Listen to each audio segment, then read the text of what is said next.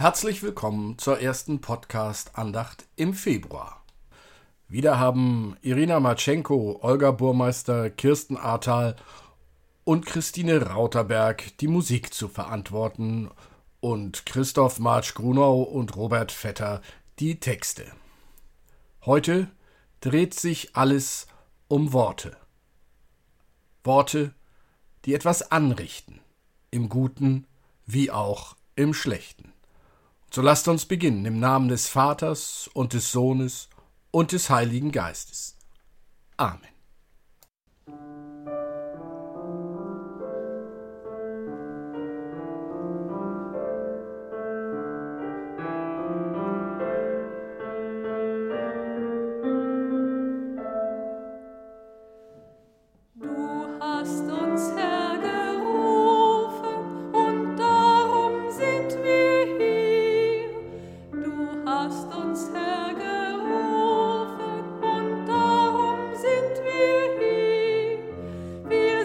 jetzt da.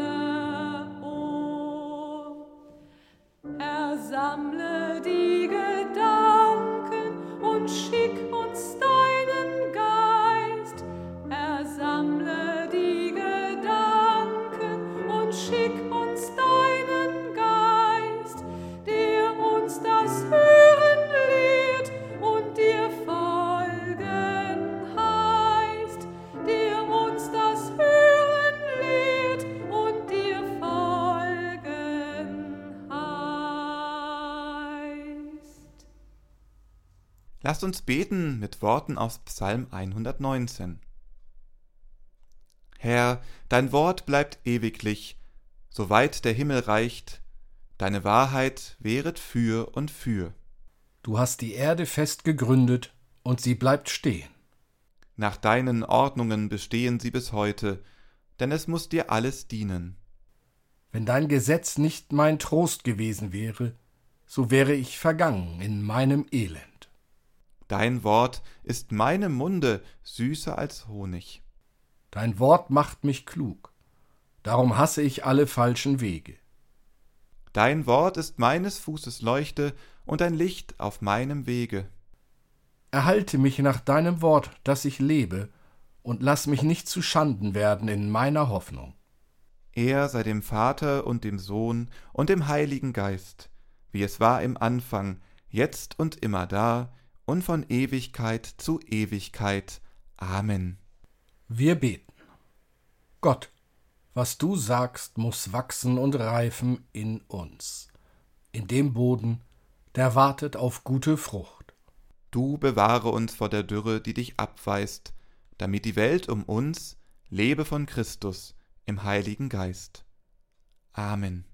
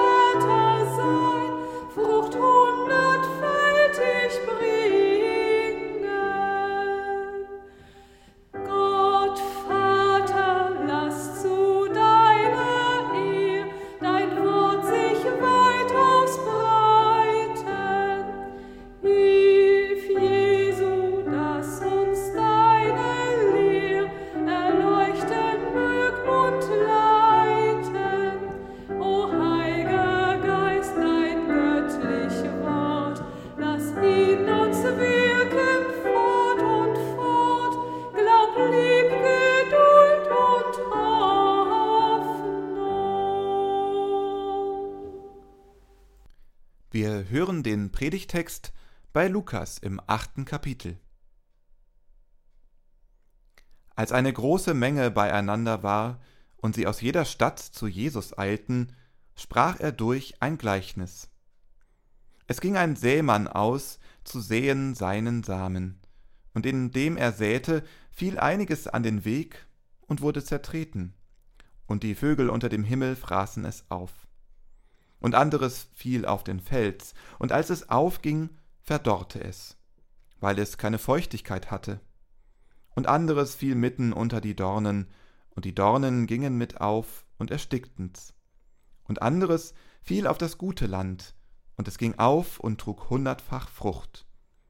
Da er das sagte, rief er, Wer Ohren hat zu hören, der höre. Liebe Hörerinnen und Hörer, diese Worte Jesu werden uns von dem Schreiber des Lukas-Evangeliums berichtet. Es geht um die Botschaft Jesu Christi und wie sie sich unter den Menschen verbreitet. Hier geht es aber auch um die Worte, mit denen die Botschaft verbreitet wird und wie sie auf die Menschen, die diese hören, wirken. Worte wirken. Worte haben Kraft. Liebe Hörerinnen und Hörer, in der evangelischen Kirche in Bremen wird gerade mal wieder gestritten, mit welchen Worten die frohe Botschaft Jesu Christi zu den Menschen gebracht werden soll. Oder, um im Bild des Lukastextes zu bleiben, ob der Sämann den Samen der frohen Botschaft oder etwas anderes sät. Schon 2015 wurde laut gestritten. Damals stellte sich die Frage, ob es im Sinne der frohen Botschaft Jesu Christi sei, wenn ein Prediger Christen und Christinnen im Namen Gottes dazu aufruft, umzuhauen, zu verbrennen, zu hacken und Schnitte zu ziehen.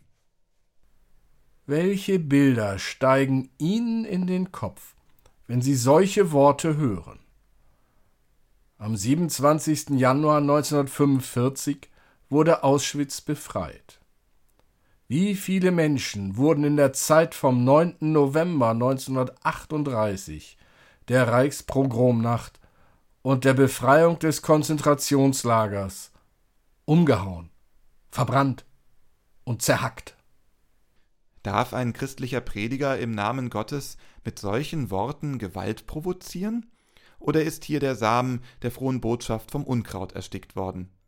Und es sage jetzt niemand, die Gewalt solle sich doch nicht gegen die Menschen richten, sondern nur gegen die von diesen benutzten Symbole. Die Worte des amerikanischen Ex-Präsidenten Trump hatten auch eine verheerende Wirkung, obwohl dieser nur zum Marsch auf das Kapitol aufgefordert hatte, kam es zum Gewaltausbruch. Dass die Gewalt ausbrach, dafür hatten die Reden Trumps in den vergangenen vier Jahren den Boden bereitet. Menschen starben beim Sturm auf das Kapitol. Der Prediger Olaf Latzel in Bremen spricht auch schon viele Jahre zu den Menschen. Ähnlich wie Donald Trump versucht er die Menschen anzustacheln mit Sätzen wie diesen. Wir sollen dort die Schnitte ziehen, auch in einem Vaterland. Welche Bilder steigen Ihnen in den Kopf, liebe Hörerinnen und Hörer? Wo ziehen wir Schnitte in unserem Vaterland? Was hacken wir um? Wen verbrennen wir? Was machen solche Bilder aus der frohen Botschaft Jesu?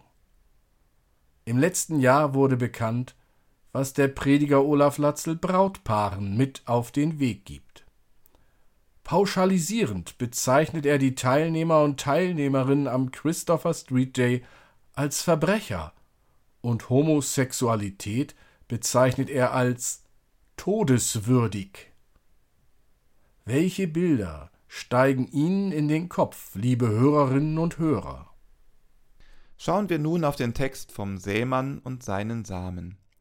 In diesem Text wird über die Botschaft vom Reich Gottes und ihre wirkungsvolle Kraft bildhaft gesprochen.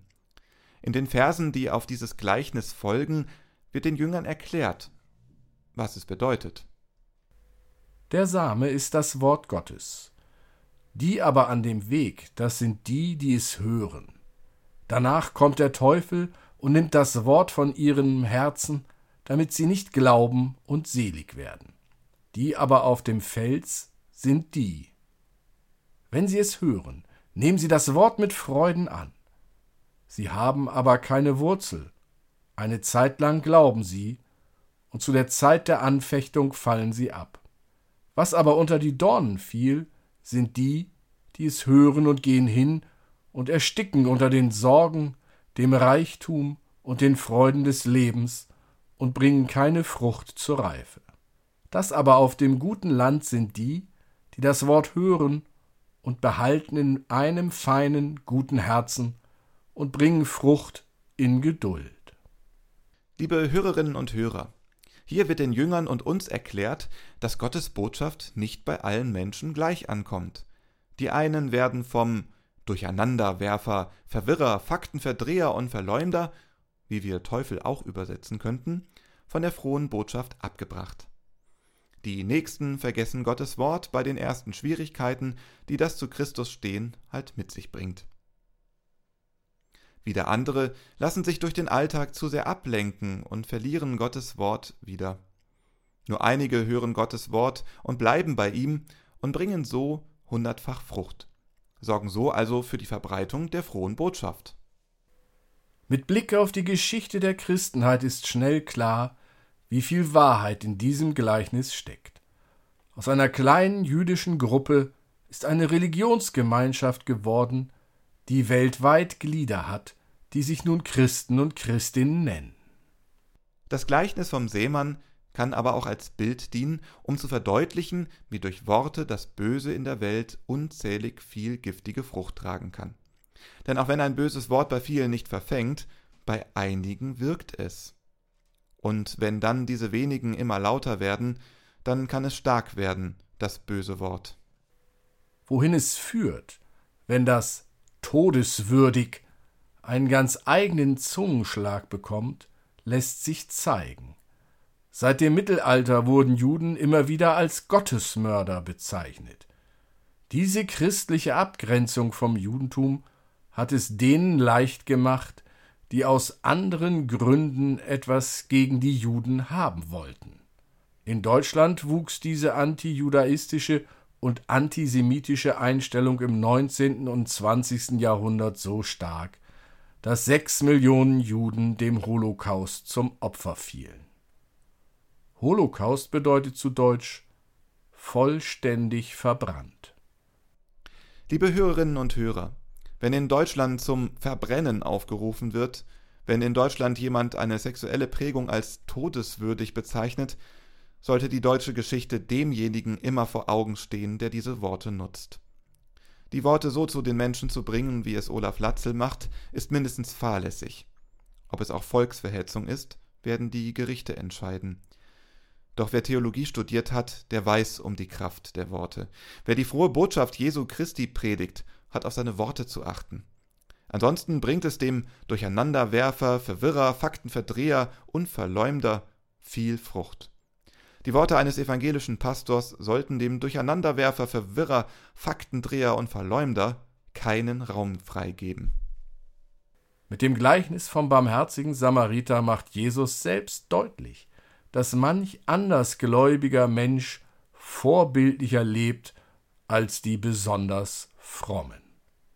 Und wie kann ein Prediger von todeswürdig sprechen und gleichzeitig das Wort Jesus aus Matthäus 5 kennen?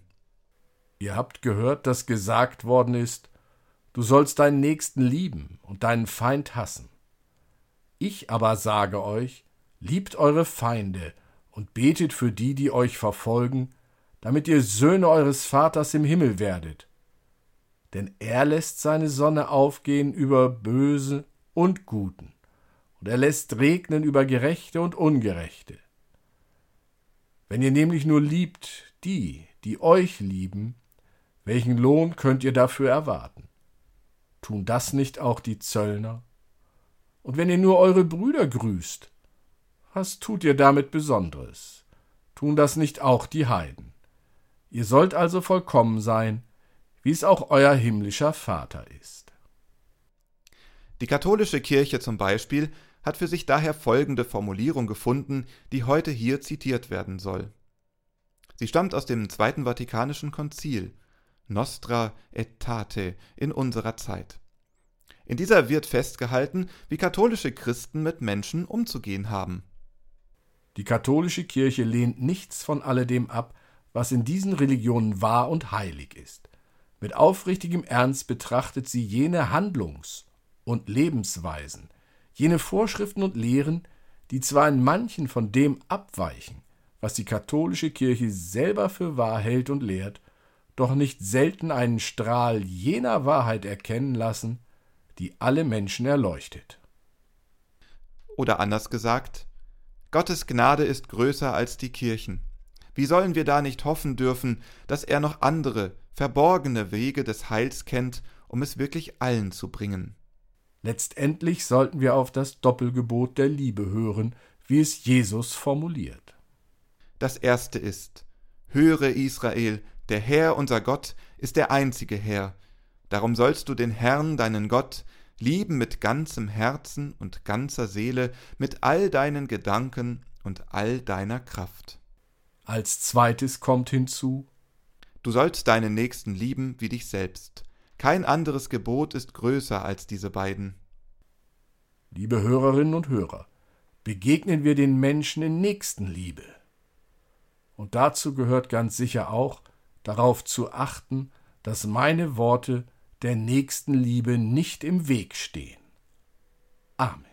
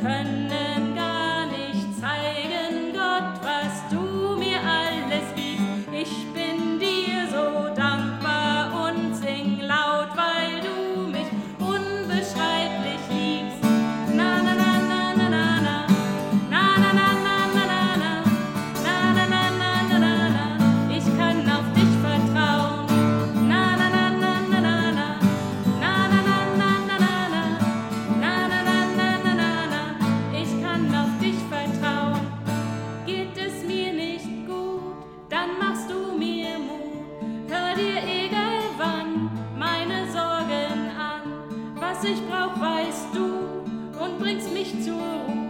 Machst mir immer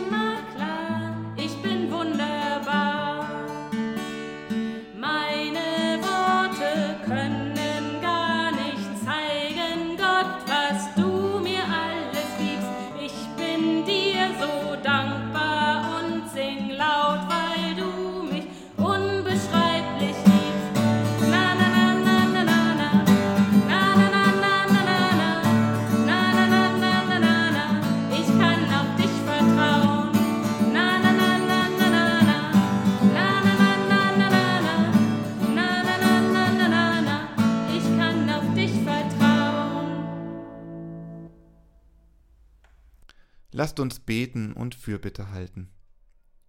Großer Gott, wir hätten gerne kleine Zeichen dafür, dass wir mit dir groß sind.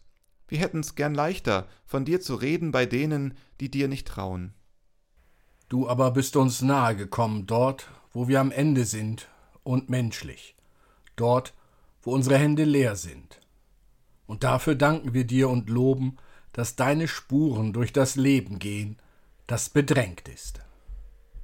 Bitte erbarme dich auch künftig über die, die voller Sehnsucht sind, hier im Land und jenseits der Grenzen. Denen sei nah, deren Herzen leer sind. Und denen, die schon lange kein gutes Wort gehört haben, begegnen einem Menschen, der weiß, was Not tut. Uns nimm in den Dienst, den Schwachen das Leben zu zeigen, das in ihnen stark ist. Amen. Lasst uns beten mit den Worten unseres Herrn Jesus Christus. Vater unser im Himmel, geheiligt werde dein Name, dein Reich komme, dein Wille geschehe, wie im Himmel, so auf Erden. Unser tägliches Brot gib uns heute, und vergib uns unsere Schuld, wie auch wir vergeben unseren Schuldigern, und führe uns nicht in Versuchung, sondern erlöse uns von dem Bösen. Denn dein ist das Reich und die Kraft und die Herrlichkeit in Ewigkeit. Amen. Der Segen des Herrn und seine Barmherzigkeit komme über euch durch seine Gnade und Menschenliebe alle Zeit, jetzt und immer da und in alle Ewigkeit. Amen.